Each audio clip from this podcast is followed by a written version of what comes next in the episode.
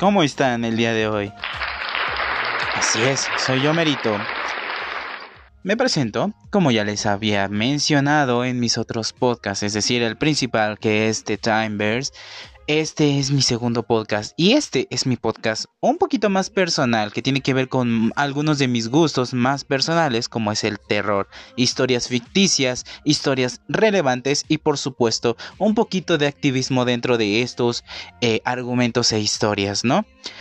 Les comparto con ustedes con mucha felicidad este podcast porque es uno de los más personales, es uno de los más íntimos que he creado en los últimos años. Como saben, he estado en esto del podcasting por muchos años, al igual que en edición, producción, sonido, edición, etcétera. También en la escritura y muchas cosas más. Mi nombre es Nix Ojeda Ortiz. Es decir, mi nombre es un poquito irrelevante para ustedes, o tal vez sí, a lo mejor si les interesa como mi apellido, no lo sé, pero a lo que yo voy es que mis apellidos, mi nombre, es como tal, pues irrelevante, ya que lo que ustedes vienen aquí a sentir es escalofríos, historias bien potentes, historias bien turbias, aterrorizarse un poco y tal vez meditar un poco sobre algunos aspectos de la vida. Sentir un poco de empatía, sentir un poco de miedo, temor, no lo sé pero para eso estoy aquí, para compartirles un poquito de mis gustos más interesantes, más íntimos. Estoy aquí con ustedes personalmente para decirles que va a haber un poquito de cambios. Agradezco mucho que hayan esperado tantos meses por un capítulo y en serio está muy, muy, estoy muy agradecida con ustedes, con todas, todos y todes, más que nada porque es mucho tiempo y es muchísimo tiempo para esperar un episodio bastante, pues sí. Entonces agradezco mucho. Les estaré dando la mejor calidad que pueda. Como ustedes saben, tengo otro episodio, otro podcast, perdón, en el cual me dedico a de lleno meterle toda mi historia que he creado, la historia sci-fi de The Timers. Es una historia sci-fi acerca de un demonio interdimensional, tecnológico, y un humano común y corriente con ciertos conocimientos y mucha astucia, ingenio, etc. El poder de la mente humana es muy, muy importante en estos tiempos. La estrategia, el sentido común, etc. Estamos en tiempos difíciles y yo sé que lo que ha pasado los tiene muy, muy estresados, estresadas y estresadas. Entonces, quiero que agarren ese espacio para disfrutar un poquito esta música de fondo relájense un poquito. Sé que hay mucha información y sé que ah, puede haber o no fake news, etcétera. No se fijen en eso. Están aquí, están seguros, están seguras. Les recomiendo que se hagan un maratón de estos episodios. Eh, no son muchos, pero a lo mejor algunos les gustan. Agradezco mucho su atención, su paciencia, todo lo que me han entregado estos días. Así que espero disfruten este episodio, que es el que he hecho con mayor calidad y mayor esfuerzo, ya que me tardé muchísimo y tenía que entregarles algo de su talla de ustedes. Les agradezco tanto, tanto el que estén aquí ahora. Muchas gracias por esperarme y darme su paciencia, su tiempo y sobre todo estar en sus casas. Muchas gracias. Los quiere con mucho fervor Nix. Nos vemos en la siguiente. Recuerden darle una visitadita a The Timers y regalarme si me estás escuchando en Spotify 5 estrellitas. Te quiero mucho.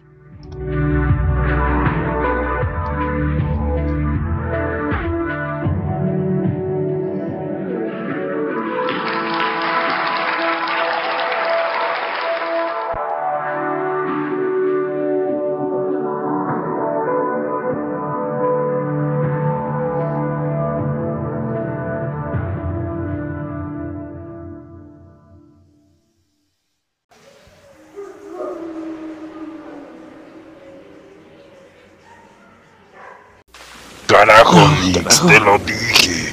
Oh, mierda, ¿qué es esto? ¿Qué acaba de pasar? No lo sé. ¿Qué fue eso? ¿Qué es eso? Estoy tan confundido como tú. ¿Qué es eso?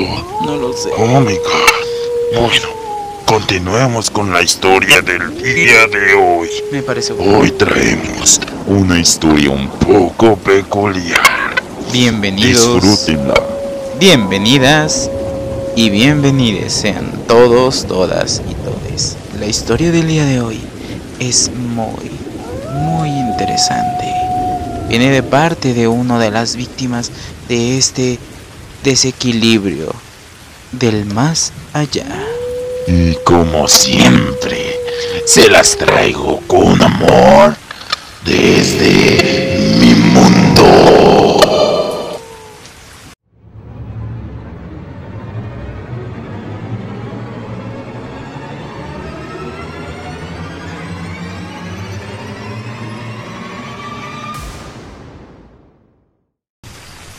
Siempre, siempre solía ser una persona bastante, bastante atenta.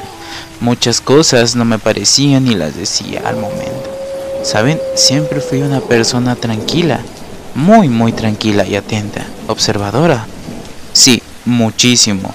Ahora que lo pienso, era demasiado observadora. Bien, todo cambió desde el accidente que tuvimos en el auto. Mi madre y mi padre se divorciaron desde entonces y nunca volvió a ser lo mismo. A pesar de que yo intenté con todas mis fuerzas unirlos, nunca me hacían caso. Yo, por naturalidad, me quedé con mi padre. Él era una persona bastante amable, bastante, muchísimo, bastante, más, más estable que mi propia madre. Ella nunca me hacía caso y casi siempre estaba tomando, peleando, echándome la culpa, gritándome, llorando. Nunca, nunca me hizo caso. Ella me culpaba por cosas que yo no, no sabía. Mi padre posteriormente se fue a vivir con una de mis tías, su hermana. Ella estaba feliz de tenernos en su casa. Realmente nunca le vi lo malo. Siempre estuve atenta con ella, siempre estuve atenta con mi padre. Ella y yo vivíamos el día a día mientras que mi padre salía a las horas de la noche y regresaba a las horas de la noche. Él trabajaba muy duro. Él solamente quería un futuro estable para mí y para mi tía. ¿Para qué? Evidentemente no faltara la comida en la mesa. ¿Saben? Yo nunca entendí por qué mi padre hacía eso. Realmente yo no exigía ningún lujo o ningún tipo de afección, mucho más allá que las cosas que él y yo simplemente conversábamos. Me la pasaba platicando cuando él tenía tiempo por horas. Platicábamos de cosas muy tontas y realmente hacíamos chistes bastante, bastante indignantes para la sociedad que vinieron en los años venideros. Lo sé, son chistes muy malos y son chistes que realmente le podrían causar incomodidad a mucha gente. Pero él y yo lo disfrutábamos, sabíamos que era un chiste, sabíamos que no debía salir. En realidad él y yo éramos personas muy incluyentes a pesar de no pertenecer a ninguna minoría o ningún grupo vulnerable. Por lo tanto, comenzamos con la travesía de la vida, ¿saben? Siempre crecí de una forma distinta a las demás personas. Realmente yo disfrutaba estar sola. A veces estaba con mi papá, a veces no. Realmente me gustaba estar sola porque no lo sé, así crecí. Soy una persona solitaria, probablemente. Tampoco lo entendí, nunca lo entendí. Siempre estuve en bastantes, bastantes, bastantes seminarios, cursos, etc. Me creía una persona bastante lista y realmente valoraba a las personas por su intelectualidad y su personalidad. Jamás valoré ninguna de las características físicas que muchas personas, incluso compañeros de mi mismo curso, hacían, como su color de piel, su delgadez, su pigmento, su cabello, su altura, su peso. A mí me agradaban mucho las personas que tenían algo más que decir que estupideces sobre BTS y los grupos raros de los que estaban de moda. A mí, en lo personal, me gustaba mucho filosofar, intelectualizar con los demás y obviamente platicar de temas más allá que lo que nuestros cursos o nuestros años venideros significaban. Es decir, tenemos esta costumbre de humanizar o trivializar cosas tan estúpidas como la juventud, la niñez, la adolescencia, etc. Tenemos a trivializar esto con que son adolescentes, no saben nada del amor, no saben nada de política, cuando claramente yo estudié muchas cosas sobre, así es, filantropía, etcétera, etcétera, muchas cosas, incluso la antropología fue una de mis carreras predilectas. Toda mi vida pasé mucho, mucho tiempo solitaria y todos creían que yo era una persona desequilibrada o loca. Y esto después de enterarse de los accidentes que sufrí cuando era muy, muy pequeña. Entonces, esto creció a medida que iba creciendo. En la preparatoria no fue tanto, en la universidad ni siquiera tocaron el tema. Pero en cuanto a mi vida laboral fue bastante, bastante, bastante horrible. Me trivializaban y me hacían cosas estúpidas, me decían desequilibrada, me decían bastantes cosas peyorativas. Esto obviamente con índoles misóginas y demás. Siempre, siempre fui de esa manera retratada como la loca o la desequilibrada que no conversaba, simplemente por el hecho de no querer socializar con la gente estúpida. Hablaban de temas estúpidos que a mí no me parecían convenientes o importantes en ese aspecto, ya que no hacían un intercambio conmigo directamente. Sí valoraba mucho a mis amistades, porque realmente a pesar de ser una persona que no gustaba de los temas comunes de la gente, yo tenía amigos que no tenían tanto que ver conmigo, pero valoraba mucho su amistad por el apoyo que me dieron. Muchas veces no me daba cuenta que realmente incomodaba a las personas. Todo esto siempre fue parte de mi vida. Yo pensaba que era normal, pero no era normal. Cuando crecí y tuve un trabajo, mi padre fue medianamente en escala desapareciendo de mi vida. Es decir, ya no estaba tan constante. En una reciente escena, mi tía habló conmigo y me dijo que si ya había olvidado esa etapa. Hmm, ¿Cuál etapa, tía? Contesté con mucha curiosidad, porque yo nunca tuve de esas típicas etapas donde o eras emo, o eras punk, o eras algún tipo de genio. Yo no fui ninguna de esas. Realmente siempre fui igual de simplona que todos mis conocidos, más que nada. Fui entregada al estudio, etc. Cuando me enteré de la verdad, fue bastante atemorizante. Mi vida no tenía mucho sentido en ese entonces, nunca lo tuvo. Yo tenía la esperanza de volver a ver a mi padre, pero lo que me dijo mi tía me dejó helada. Ella me dijo, hija, esa etapa, recuerdas que tú hablabas mucho y hacíamos como si tuvieras una vida normal con tu padre vivo. Contesté, pero está vivo.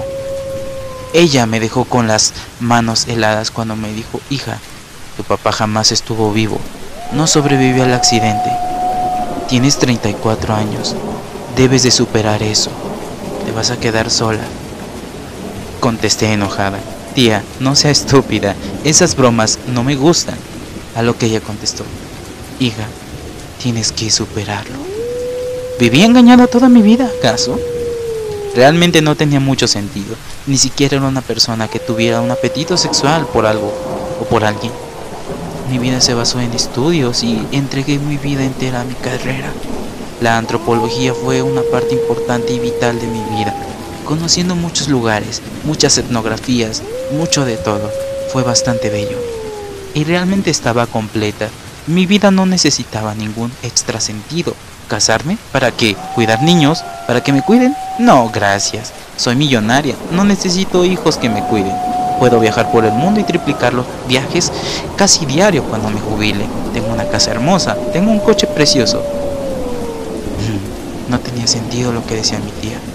Y yo de verdad me reí mucho porque era la primera broma tonta que entendía. O que me hacía reír. Helada y temerosa